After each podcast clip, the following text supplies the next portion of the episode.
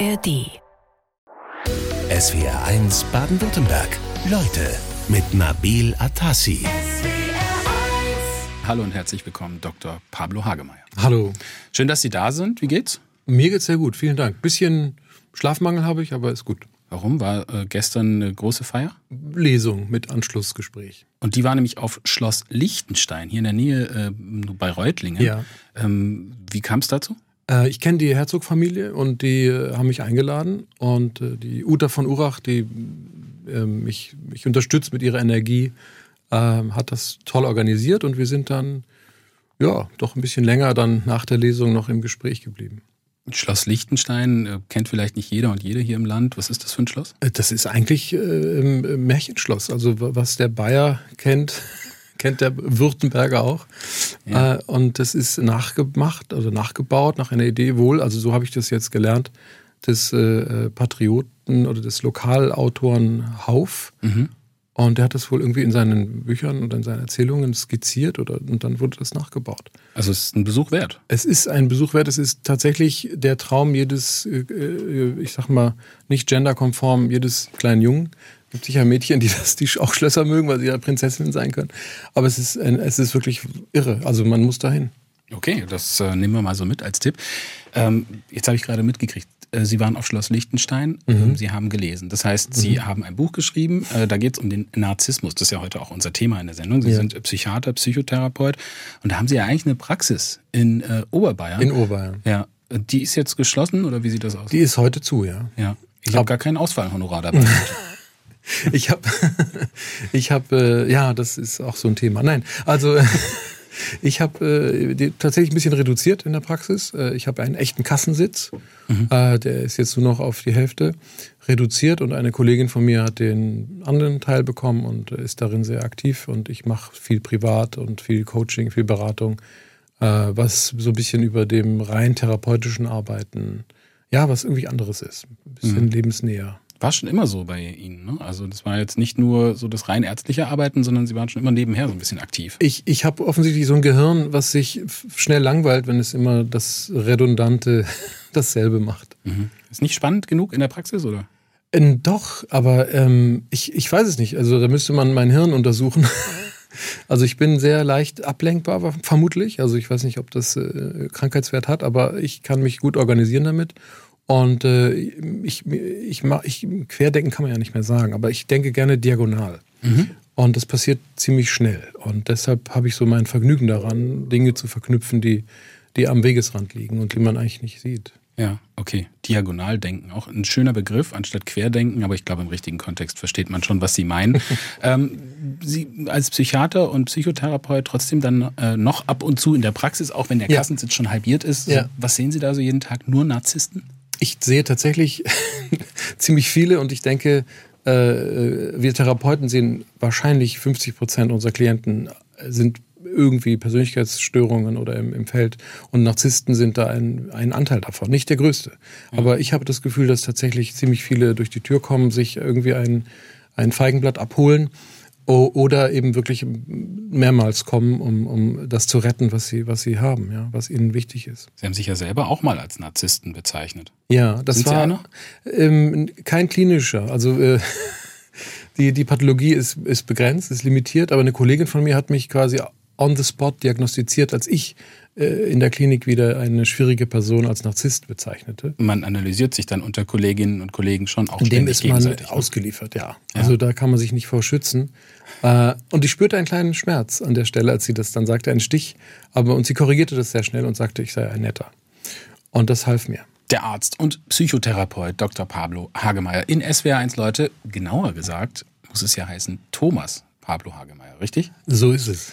Ähm, Sie haben sich ja so einen Namen verpasst, ja, das macht man ja heute immer so, äh, um der Wiedererkennbarkeit willen. Der nette Narzissmus-Doc. Ähm, da wollen zuallererst mal ja viele wissen, ist der Mensch denn selber ein Narzisst? Haben wir gerade schon geklärt. Was hat's mit dem netten Narzissmus-Doc auf sich? Der, der ist tatsächlich nett. Also ich bin äh, zu dem Buch gekommen, also indem ich sage, ich bin ein Arschloch, äh, auch aus diversen Gründen, die natürlich auch ein bisschen aus der Marketingabteilung kommen. Äh, aber ich konnte mich damit sehr gut einfühlen, weil ich netterweise am Menschen interessiert bin. Also ich, ich möchte Menschen verstehen und ihnen irgendwie helfen. Und das kann man natürlich nur mit, einem, mit einer guten Portion Interesse an Menschen. Und äh, man darf dabei auch nicht maligne sein, also bösartig oder, oder äh, entwertend oder abwertend oder, oder so. Und äh, von, ich glaube, meine Natur ist tatsächlich eher eine sympathische, äh, freundliche. Mhm. Das ist eine Selbstzuschreibung, das können wir aber gleich kann man, kann man über, Wir können gerne Fremdanamnesen erheben. Aber ist dieses Nettsein auch Teil der therapeutischen Sitzung? Also wenn Sie jetzt als Psychotherapeut nee. arbeiten, oh gehört das Nettsein dann zwingend dazu? Vielleicht in den ersten zwei Terminen oder so, aber ähm, abgrenzen, den Ernst der Lage, also ähm, ähm, das Grinsen hört dann irgendwann auf beim Klienten ja. oder bei mir. Ähm, und man wird man schon ernst und äh, stellt äh, konfrontiert und das wird unangenehm. Ja. Wird man dann als Psychiater denn auch häufig, sage ich mal, von seinen Patienten zumindest im Versuch ausgetrickst? Dass die man, versuchen, die Therapie so ein bisschen zu umschiffen? Auf jeden Fall. Also man muss so ein bisschen gucken, ob die Therapie an sich oder die Methode in Frage gestellt wird. Das ist grundsätzlich so ein Thema. Und äh, narzisstische Personen äh, testen einen auch. Und diese Tests muss man bestehen. Mhm. Äh, und die gehen so weit, dass man auch angebrüllt wird. Mhm. Ähm, was man sich wieder erlaubt hat mit der einen oder anderen Formulierung. Äh, und äh, die sind auch dann verletzt. Und dann muss man sich auch gekonnt, also nicht jetzt heuchlerisch, tatsächlich auch entschuldigen, wenn man da was falsch gemacht hat. Mhm. Aber das Nettsein ist eher so eine Methode am Anfang. Sie sind geboren 1970 in Bonn, aufgewachsen in Spanien und in Südamerika. Da ist ja schon mal ein bisschen äh, Spannung drin. Was ist denn da der Hintergrund? Also ich habe schon Pablo, da hat man ja, schon so eine Ahnung. Ne? Da hat man eine Ahnung tatsächlich. Äh, ja, meine Mutter ist äh, in Uruguay groß geworden, ist emigriert 1938 aus Deutschland, aus Nazi-Deutschland. Und äh, das, die jüdische Familie wuchs dort auf und äh, sie ist Einzelkind. Und äh, mein Vater lernte sie dann kennen auf einem Auslandsaufenthalt als er für die Konrad-Adenauer-Stiftung ähm, und äh, in, ich glaube zuerst sogar in Uruguay war. Mhm. Und dann in Argentinien mit uns als Familie und dann später auch, oder davor, dazwischen, ich krieg's nicht so auf die Kette, äh, war noch Quito, Ecuador. Ja. Ja, und auf so. Auf 2000 Meter Höhe. Nee. Nee? Vier. Vier, Entschuldigung, ja. Ich, ja, und da habe ich, äh, als, da war ich, glaube ich, äh, im Kindergarten noch. Mhm. Ähm, ja, und das ist das ist natürlich unverschuldet, nicht? also ich kann da nichts für. Aber äh, der Name Pablo kam dann daher, weil wir dann zwischendurch in Deutschland waren und der Name Thomas, äh, der erste, ja. äh, von dem habe ich mich tatsächlich im deutschsprachigen Raum dann schnell getrennt, weil ich merkte, dass, dass Pablo besser passt. Und in der Familie heiße ich auch dauernd Pablo. Ja. Witzigerweise in Spanien Thomas. Ja. Und dann sind sie zurück nach Deutschland, haben dann doch sich für ein Leben hier entschieden. Also so in ja. Südamerika zu leben, das kam irgendwie nicht in Frage? Nee, das war dann ein bisschen zu weit weg. Ähm, emotional ähm, und auch ähm, ja, von der Strecke her. In Spanien selbst wollte ich auch zuerst bleiben, begangen mit einer Banklehre äh, an der Castellana in der Dresdner Bank, die es nicht mehr gibt. Aber äh, Medizin hat mich dann nach Deutschland gelockt und die Idee, dass es hier gute Medizin gibt, die man hier lernen kann. Und dann bin ich hier auch irgendwie geblieben, weil das Deutschsein oder die deutsche Sprache und das Ganze war doch auch meins. Wir haben ja schon gesagt, umtriebiges Hirn. Es liegt äh, vieles, viele Interessen liegen da be äh, begraben ja, ja. in dem Hirn und ja. deswegen wird auch viel gemacht. Aber was ist so der Reiz an der Psychotherapie? Zu verstehen. Also ich bin extrem neugierig. Ähm, ich wollte erst Neurochirurg werden, dann wollte ich Neuropathologe werden, dann wollte ich Hirnforscher werden und dann habe ich gemerkt, dass man äh, Gehirne und Gentherapie am Hirn auch durch Sprache hinkriegt. Äh, und äh, Softwareprogrammierer wollte ich nie werden, aber offensichtlich bin ich es jetzt auf die eine oder andere Weise. Ja. F60.8, das ist der Diagnoseschlüssel, den Ärztinnen und Ärzte für die narzisstische Persönlichkeitsstörung verwenden. Unter anderem SWR1-Leute mit dem Psychiater und Psychotherapeuten Dr. Pablo Hagemeyer. Wann haben Sie den Code zuletzt angewendet? Oh, selten. Ich diagnostiziere tatsächlich selten die Persönlichkeitsstörung, weil sie auch selten ist und weil sie tatsächlich, und das ist das größte Problem, stigmatisierend auch ist für die Person selbst. Also wenn das mal in der Krankenversicherung auftaucht, dann äh, ist das äh, wie bei jeder Persönlichkeitsstörung eine schwer veränderbare, so ist ja die Definition der Persönlichkeitsstörung, schwer veränderbare ähm, Eigenschaft. Was passiert dann? Was, naja, was, das sind, was, was, bewirkt das bei der Krankenkasse? Naja, es bewirkt bei der Krankenkasse vielleicht äh, zunächst nichts, aber, aber wenn dann noch andere Dinge kumulieren, äh, dann ist es irgendwo mal dokumentiert und Zugriff auf Krankenkassendaten hat man ja offiziell nicht. Aber ähm, ich empfehle immer Menschen, die dann vielleicht noch eine Lebensversicherung abschließen wollen oder äh, irgendwie einen Kredit brauchen und, äh, und wir sind ja in einer Welt, wo vielleicht Daten auch, mal durchsickern, mhm. dass man das lieber nicht irgendwo diagnostisch irgendwie stehen hat. Das ist schon eine ernste Angelegenheit. Auch ja. wie, wie Sie haben gesagt, selten ist die wirklich krankhafte narzisstische ja. Störung. Wie ja. häufig ist sie denn? Naja, also Persönlichkeitsstörung an sich gibt es wahrscheinlich geschätzt unter 10 Prozent oder gibt es unterschiedliche Zahlen. Und innerhalb dieser 10 Prozent ist die häufigste die Borderline-Persönlichkeitsstörung. Ähm, und dann ist ein Bruchteil davon wahrscheinlich die narzisstische Persönlichkeitsstörung. Also die gehört da dazu? Die, nee, nee, die ist also zu den Persönlichkeitsstörungen so, okay. dazu. Ähm, und äh, neben anderen. Äh, diese Kategorisierung ist aber aufgegeben worden. Das können wir ja gleich nochmal kurz ähm, reflektieren. Aber die, die Hauptproblematik bei narzisstischer Persönlichkeitsstörung ist, dass die Menschen, die eine haben, ja nicht kommen und sich die diagnostizieren lassen weil mhm. sie ja davon ausgehen, dass sie so okay sind, wie sie sind. Ja, wie kommen die Patienten eigentlich zu Ihnen? Also sind das dann häufig Angehörige, die äh, genau. hilfesuchend sich an Sie wenden, sagen, ja. da ruft dann die, eine, eine Frau an und sagt, mein Ehemann ist einfach ein fürchterlicher Narzisst, können Sie den mal therapieren? 90 Prozent. Ich habe den mal bei Ihnen angemeldet? 90 Prozent ist so, ja. ja? ja. Und, dann, und, dann, kommen die? Auch? Und dann kommen die manchmal und holen sich eben dieses Feigenblatt ab, reisen dann an mit dem Porsche oder... Äh, oder ähm, ähm, ja, wie auch immer, und erzählen einem dann die Geschichte, dass die Ehefrau eigentlich die größere äh, Bitch ist oder Narzisstin ist oder manipulativ ist und schieben und delegieren wieder etwas von dieser Verantwortung, mhm. die sie da vielleicht dann doch haben, wieder ab. Und äh, ja, und schreiben dann eine nette E-Mail, war nett bei Ihnen, äh, schönen Tag. Und äh, lassen ein bisschen Geld da, weil ich denen auch ein bisschen Geld abknöpfe dann für die Dienstleistung, wenn man so will, weil ich ja auch keine Therapie in dem Moment dann mache, sondern es ist ja mehr so eine Art Wasserstands- Rückmeldung. So, mhm. wie ist der Charakter? Das kriegt man ja nicht so schnell. Also das gehört schon auch raus. zu Ihrem Job. Dass Sie so, so Anfangsgespräche machen und da wird dann nichts. Und dann so. wird nichts aus. Das ist ja schon interessant. Also die narzisstische Persönlichkeitsstörung, krankhaft, ist selten, aber trotzdem analysieren wir uns ja immer alle gegenseitig und haben schon mal so gefühlt um sich herum schon den einen oder anderen, wo man sagt, das ist ein Narzisst, ja. ein richtiger Narzisst. Ja. Wie unterscheide ich denn einen richtigen Narzissten von einem, der jetzt einfach nur selbstbezogen und vielleicht ein bisschen arrogant ist? Ähm, naja, das ist eigentlich die Domäne der, der Psychiater und die, die äh, Persönlichkeitsstörung innerhalb des Narzissmus, das muss man ja tatsächlich auch so sagen, ist ähm, nur diagnostizierbar, wenn es ein anhaltendes Muster ist. Ein, über Jahre, es gibt Kriterien über zwei Jahre oder seit Adoleszenz, also seit der, der frühen Jugend, äh, muss das Muster bestehen. Und das kann schwierig sein, störend sein, von Wahrnehmungsverzerrungen geprägt sein, von äh, dann Unterkategorien, also bestimmte Charaktereigenschaften haben, äh, die diagnostisch sind. Und nach der neuen ICD-11, die Klassifikation der Persönlichkeitsstörung, ist diese Kategorisierung aufgegeben worden. Also arrogantes Auftreten beispielsweise mhm. oder Mangel an Empathie oder kein Interesse, Empathie zu zeigen. Die sind so ein bisschen rausgeflogen und sind jetzt in eine neue Kategorisierung rein, die äh, sich sehr an den sogenannten Big Five orientiert. Also an dem Temperament, an der Temperamentklassifikation des, des Menschen. Der Narzisst, dieser Begriff, der stammt ja aus der griechischen Mythologie. Narzis, der Sohn eines Flussgottes und einer Nymphe, wächst als ungeliebtes Kind auf und kann selbst nicht lieben. Der Psychotherapeut Dr. Pablo Hagemeyer in SWR1, Leute, beschreibt es das ganz gut? Das beschreibt es tatsächlich sehr gut und deshalb wurde das Motiv ja auch übernommen von den Psychoanalytikern und äh, Freud hat es dann auch weiter ausgeweitet.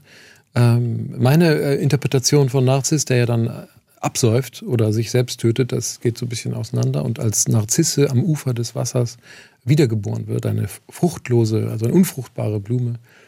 Ähm, meine Interpretation ist, dass Griechen nicht schwimmen konnten. Das heißt, äh, Das ist sozusagen die historische Variante oder die historische Komponente. Ja, weil sie eben Mangel an Introspektion und an Wahrnehmung des, der eigenen Inkompetenzen hatten und äh, der, der Narzisst dann einfach im Wasser ertrinkt ähm, hätte es besser wissen sollen. Damit sind wir ja schon mittendrin eigentlich den Narzissten oder die Narzisstin, gibt es die eigentlich, die Narzisstin? Absolut, Gibt's die auch? gendern wir bitte durch. Ja, äh, zu erkennen.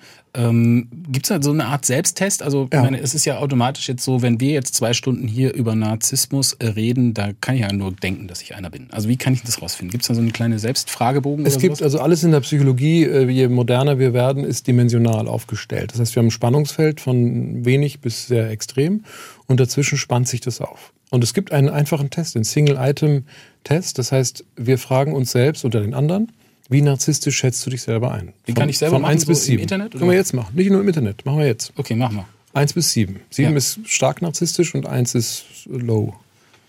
Jetzt bin ich ein bisschen nervös, aber wir machen es jetzt. Bitte. Also so, wenn man ein Konzept, das war's, ja. Wenn man ein Konzept von jetzt da was geben? Nein, ja selber geben. Ach so, dann gebe ich mir eine 4. Und dem anderen. Gebe ich mir eine 4. Und mir? äh, eine 3. Okay, ja. Ja.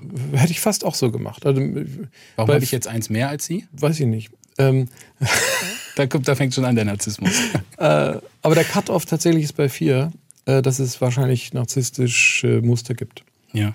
Also wenn man das so liest, die übertriebene Bedeutung, diese Grandiosität, Beschäftigung mit Fantasien, dass man so unbegrenzt erfolgreich ist, einflussreich, mächtig und so weiter, so der Glaube einzigartig zu sein, ich glaube, da finden sich viele drin wieder. Ja, aber es spiegelt auch nur den grandiosen Narzissmus ab, den wir so landläufig als Narzissmus kennen. Ja. Äh, und der dient natürlich, da ist eine Kompensation, wenn man so will. Nicht? Also da ist die Idee, die Hypothese, die Theorie, das wissen wir alles nicht so ganz genau, aber ist es da kompensiert wird, was im Inneren schwach ist oder, oder ähm, ja, auch selbstverächtlich auch strukturiert ist.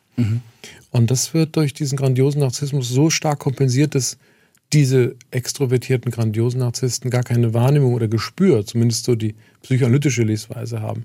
Die verhaltenspsychologische Lesweise ist, dass, dass, die das, dass das gar nicht so ist. Dass, dass wir im Kern solide sind und selbstsicher sind. Und trotzdem grandios. Also da gehen so ein bisschen die Lehrmeinungen auseinander. Auseinander. Also es kann auch was Gutes sein, muss nicht nur eine negative Zuschreibung sein. Aber wenn ich dann lese, Mangel an Empathie, äh, andere ausnutzen, um die eigenen Ziele zu erreichen, Überheblichkeit, Neid auf andere und der Glaube, selbst beneidet zu werden. Ja. Das wiederum finde ich dann nicht so gut. Das ist auch sehr spannend. Also da sprechen wir auch vom sogenannten unbewussten Neid. Das ist vielleicht eine wichtige Sache. Gerade auch der Narzisst, der verdeckt operiert und der unbewusst narzisstisch auch ist, der das gar nicht für sich äh, wahrnimmt, kann sich ja mal prüfen, ob er nicht doch unbewusst neidisch ist auf den Nachbarn oder auf irgendjemanden oder auf den, die eigenen Kinder beispielsweise und in Konkurrenz mit diesen tritt. Und dann besser wird als die andere Person und damit äh, den anderen völlig überfährt und überrollt. Was haben wir jetzt eigentlich gelernt aus dem Selbsttest? Also ich kann mir ja zuschreiben, was ich will. Ist das jetzt richtig oder nicht? Oder war jetzt sozusagen die, die Lehre daraus, dass der Psychotherapeut Dr. Pablo Hagemeyer gesagt hat, stimmt, die vier ist richtig bei dir? Ich hätte das, äh, das kann abweichen. Meistens ist die Fremdbeurteilung etwas schärfer. Ähm, also ich hätte jetzt eine 5 nicht gedacht. Also ich würde vielleicht dann auch bei 4 landen. Ähm, naja, was lernen wir daraus? Dass wir narzisstische Anteile haben, dass es darum geht, wie scharf ist die Pathologie, wenn es eine ist, ausgeprägt. Und wir lernen auch, dass es einen sogenannten Cut-off gibt. Das heißt, es gibt einen natürlichen, normal, normalen Anteil an Narzissmus, Ja. der nicht pathologisch sein muss. Haben Sie eigentlich, Herr Hagemeyer, selber mal so eine Psychoanalyse gemacht? Ja, also die, das ist jetzt keine lange oder vollständige, aber wir machen so eine Selbsterfahrung. Als Therapeut müssen wir das machen. Und das waren, glaube ich, 80 Stunden. Also das gehört schon auch zum Berufsbild dazu, dass man diese Selbsterfahrung Ja. an sich durchführt. Und was ist rausgekommen bei Ihnen? Ähm, Gut, natürlich Schweigepflicht. Müssen Sie nicht sagen. Nein, aber ich, tatsächlich habe ich gelernt oder gemerkt, dass ich sehr viel äh, Bestätigung brauche. Also ich bin immer darauf aus, äh, gut, ähm, einen guten Eindruck zu machen. Ja. Kind machen einen guten Eindruck. Schreiben Sie deshalb so äh, Bücher und sowas? Ähm, ist das auch so ein Teil das davon? kann ein Kompensationsantrieb sein, um diesen guten Eindruck zu bewahren. Aber tatsächlich, wenn ich, ich bin schnell beschämt. Also wenn ich was falsch mache, äh, kann ich das verstehen und auch korrigieren. Das bin ich auch offen. Äh, bin auch dankbar für Kritik. Aber wenn ich sowas unbewusst falsch mache, dann kann ich schnell beschämt sein. Und das ist auch, was ich aus der äh, Psychoanalyse gelernt habe.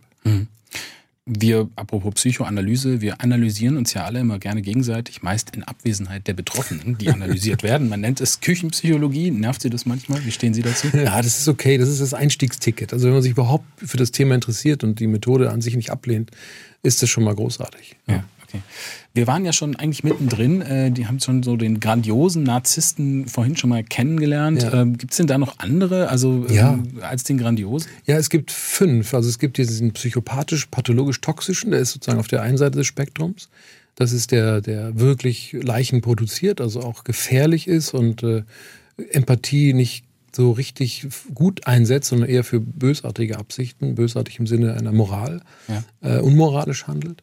Und dann haben wir den also etwas mittig liegenden, ähm, das ist der sogenannte vulnerable Narzisst, der vielleicht äh, kritikempfindlicher ist als der grandiose. Und dann haben wir noch den kommunalen Narzissten, das ist der selbstaufopfernde, der sehr gerne auf Galas geht oder auch sich sehr gerne dienlich macht, aber um selber dann zu strahlen oder, oder der beste Zuhörer zu sein. Also serviceorientiert, aber eigentlich aus Eigennutz. Aus Eigennutz und Selbstbezogenheit. Ist das der gefährlichste eigentlich? Ich, ähm, naja, also es, die, die gefährlichen sind eher die psychopathischen, aber natürlich kann jeder zusätzlich noch psychopathisch sein aus seiner Perspektive heraus. Ja, es kam jetzt hier schon oft die Frage nach äh, Psychopathen im mhm. Zusammenhang mit Politikerinnen und Politikern. Also es kam die Frage nach der Bundesaußenministerin zum Beispiel. Jetzt, ja. das, ich gebe das nur wieder. Okay. Ähm, aber so Donald Trump oder ja. Wladimir Putin, die großen, mhm. großen Leader sozusagen, ja. äh, die sind ja häufig, werden häufig genannt in solchen Zusammenhängen. Sind die auch irgendwie auffällige äh, Persönlichkeiten? Ja, natürlich. Also wir haben Donald Trump, das ist der bestdokumentierteste Mensch der Welt. Nicht nur, weil er eine eigene Fernsehshow hatte, aber weil es auch so zahlreiche Aufnahmen gibt von Gerichtsverhandlungen oder von Interviews. Und äh, Menschen können sich natürlich verstellen, aber äh, bei so einer Überlast an Daten und Informationen kann man sich eigentlich nicht mehr entziehen. Und man, wenn man dann äh, dazu geneigt ist, äh, eine Kategorie, also Marke anzusetzen, dann wird Psychopathie und Narzissmus bei Donald Trump äh, ziemlich hoch punkten. Mhm. Und bei Putin ähm, ist es ähnlich. Also man kann diese Dinge tun. Das tun ja auch Dienste oder auch ähm, ähm Informationsdienste, die, die, die Politiker äh, verstehen wollen und lernen wollen und sich, sich mit ihnen auseinandersetzen wollen. Ähm, natürlich tun die das auch. Aber ansonsten ist das mit der Ferndiagnose doch eher schwierig. Oder? Ja, also das ist nicht hier stattlich. Also als, ja. es ist unlauter als Arzt zu sagen, der hat eine Krankheit. Das ist das Thema. Aber wir können natürlich ein Muster beschreiben. Nicht? Wir können ein Verhaltensmuster sehr gut beschreiben wenn wir genug Daten haben und wenn wir äh, auch differenzieren können, tut der nur so oder ist er wirklich so? Hm. Bedeutet dann aber in der Therapie, da müssen erstmal lange Gespräche erfolgen, damit man ein klares Bild hat. Ja, der Geübte erkennt das sehr schnell. Ach so. Ähm, aber ich schone dann äh, den Klienten und führe ihn langsam ans Thema heran. Deshalb dauert es dann so lange. Darf man da nicht zu schnell konfrontieren? Das äh, schreckt ab. Wir sprechen über Narzissmus, über Narzissten. Das ist ein Riesenthema. Und die Wirkung von Narzissten auf andere Menschen, die kann ja sehr vielfältig sein. Und auch die Interaktion. Also da geht es mhm. ja auch ganz viel um Empathie. Warum ist das so wichtig? Ja, weil narzisstische Menschen oder die diese Neigung haben, verbiegen ein bisschen die Realität. Und zwar so, dass sie einen selbst unterstützt. Also es sind alles Maßnahmen und Manöver, dass das Selbstwertgefühl des Narzissten selber stabil ist. Und dann können Dinge, die nicht zum narzisstischen ähm, Kosmos gehören, werden sogar als nicht real wahrgenommen. So sagte das mal Erich Fromm, ein sehr berühmter äh, Psychoanalytiker. Das heißt, die Empathie für den anderen wird an der Stelle auch eingesetzt oder eben aufgehoben. Und die Narzissten sind gegen des Vorurteils, total empathielos zu sein, können durchaus die Empathie nutzen für ihre eigenen Zwecke. Mhm. Also auch sich unverstanden zu fühlen, ähm, von anderen ungerecht behandelt ja. zu fühlen, gehört auch mit dazu. Ja, und an der richtigen Stelle eben dann zu leiden und zu jammern und zu klagen oder eben an der richtigen Stelle auch dann bösartig gemein zu sein und mhm. Äh, zu wissen, wie man den anderen bedrohen kann. Ja, das muss man ja auch können und das kann man nur durch Empathie. Welche Wirkung haben Narzissten, ja vor allem Krankhafte, denn auf andere Menschen, also jetzt zum Beispiel auf die Familie?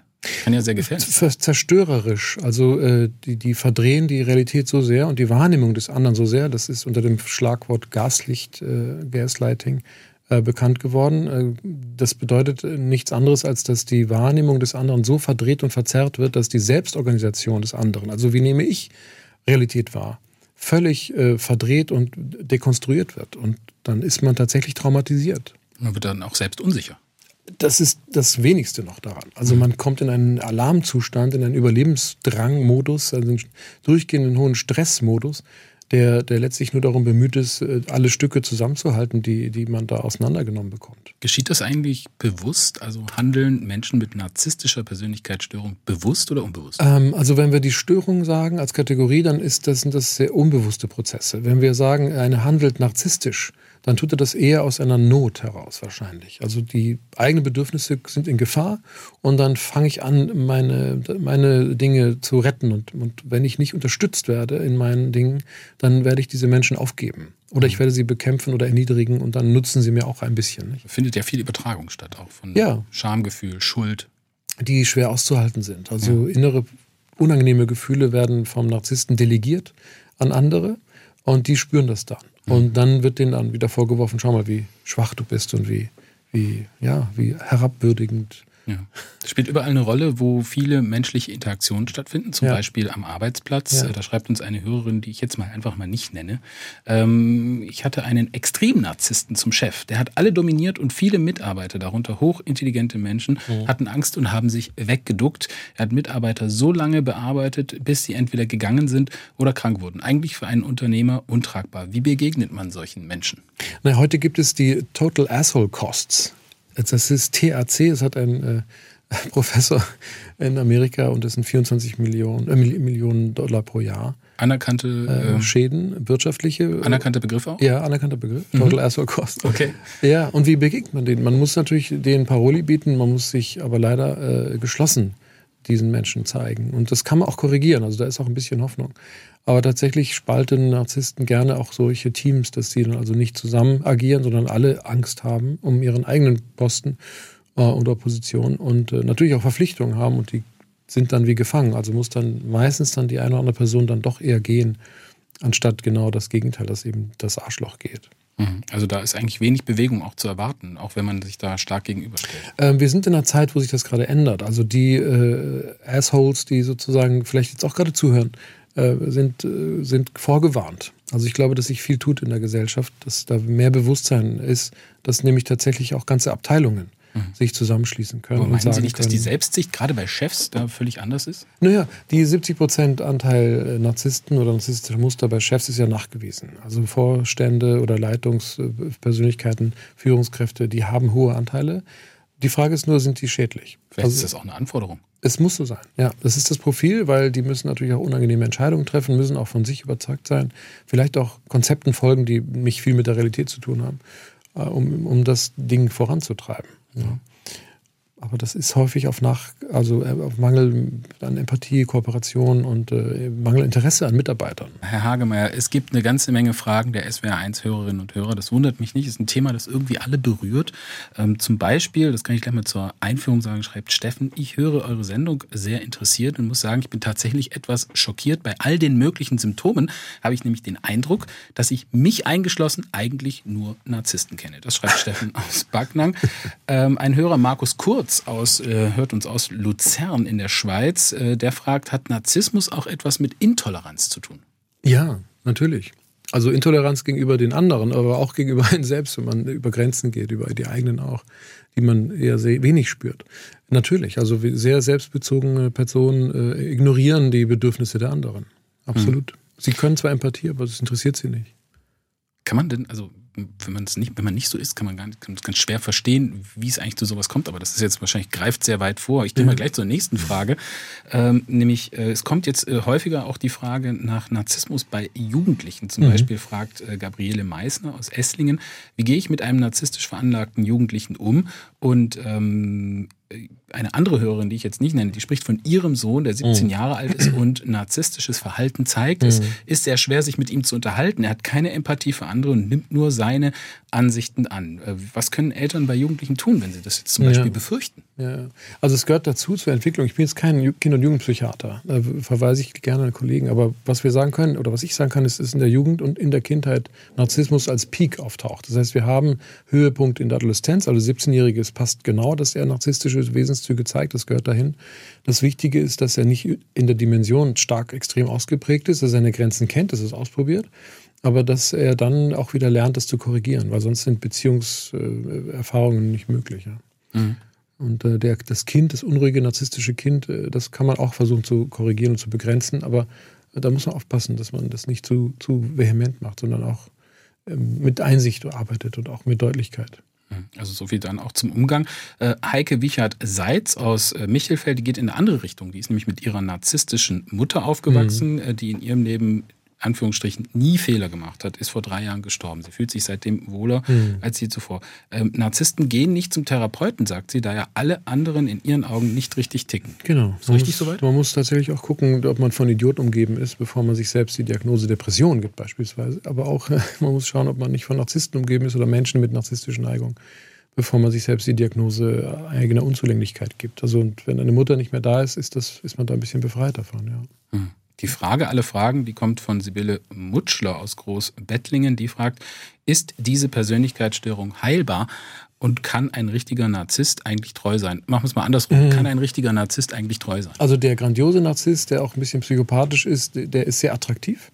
Mhm. Äh, und da sind die ersten Warum, Momente weil wunderbar. in der Regel, oder? Weil er auch irgendwie krasse Sachen macht vielleicht oder attraktiv ist, also, also faszinierend ist. Mhm. Weil er eine Kombination hat von, von etwas unmoralischem oder etwas impulsiveren oder leidenschaftlicheren Dingen, mal Grenzen mhm. nehmen und, und aber auch gleichzeitig äh, vielleicht gut aussieht auch, ja. Und sich darum kümmert. Aber die Leidenschaft geht halt schnell verloren. Mhm. Ähm, aber was die, die, zweite Frage ist die Heilung. Und die, eigentlich können wir nicht von Heilung sprechen. Wir können generell selten von Heilung sprechen. In der Psychiatrie, da äh, müssen wir andere Maßstäbe ansetzen. Und tatsächlich kann man auch Depressionen und so weiter gut behandeln und bis heilen. Aber bei der Persönlichkeitsstörung ist es eine, eine verfestigte Muster. Und die kann man nur am, am Rand ein bisschen feilen. Und die sind nur durch Einsicht und durch einen Auftrag an die Therapie und durch Mitmachen behandelbar und reduzierbar. Sie haben mal gesagt, ich arbeite tiefenpsychologisch und emotionsfokussiert. Mhm. Äh, da sind wir schon mittendrin in der Therapie. Ähm, was bedeutet das? Naja, wenn ich ihn an den Eiern habe, den Klienten, also er sozusagen sich öffnet und bereit ist, über sich nachzudenken und nachzuspüren. Haben Sie gerade gesagt, an den Eiern? Ja. Okay.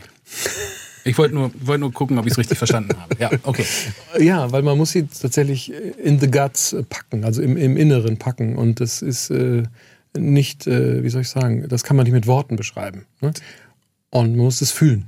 Das klingt aber nach einem schmerzhaften Prozess. Ein schmerzhafter Prozess, so ja. ist es. Ja. Also nicht nur physisch, sondern auch emotional. Ja, sich dem zu nähern, der eigenen Scham, der eigenen Verletztheit, der narzisstischen Wunde, sagen wir auch, ähm, die durch andere beigebracht wurden. Ähm, mehrere vielleicht auch, mehrere kleine, komplex traumatisierte Menschen sind das häufig. Ja. Ähm, und die fangen dann an zu weinen oder zu leiden oder zu spüren.